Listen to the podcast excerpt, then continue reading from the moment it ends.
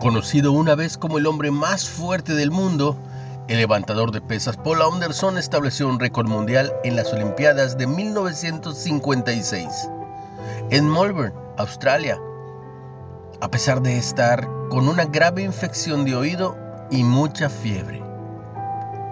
Lejos de los primeros puestos, su única chance para una medalla dorada era lograr un nuevo récord sin embargo, tras fallar en los dos primeros intentos, el fornido atleta hizo lo que aún la persona más débil puede hacer. Clamó a Dios por más fuerza, abandonando la propia. Más tarde dijo, no estaba negociando, necesitaba ayuda. Y en su último intento levantó sobre su cabeza 187.5 kilos. El apóstol Pablo escribió, cuando soy débil, entonces soy fuerte. Velo en 2 de Corintios 12. Hablaba de la fortaleza espiritual, pero sabía que el poder de Dios se perfecciona en la debilidad. Como declaró el profeta Isaías, Él da esfuerzo al cansado y multiplica las fuerzas al que no las tiene. Velo en Isaías 40.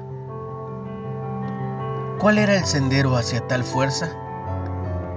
Permanecer en Jesús, quien afirmó, Separados de mí, nada puedes hacer. Velo en Juan 15.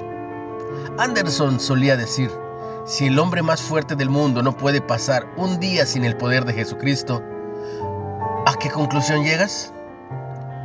Para averiguarlo, deja de depender de tu aparente fuerza y pídele ayuda a Dios.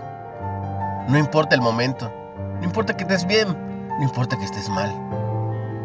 ¿Cuál es el resultado cuando dependes de Dios y no de ti?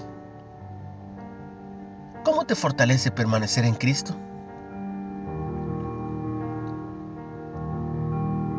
Dios poderoso, Dios todopoderoso,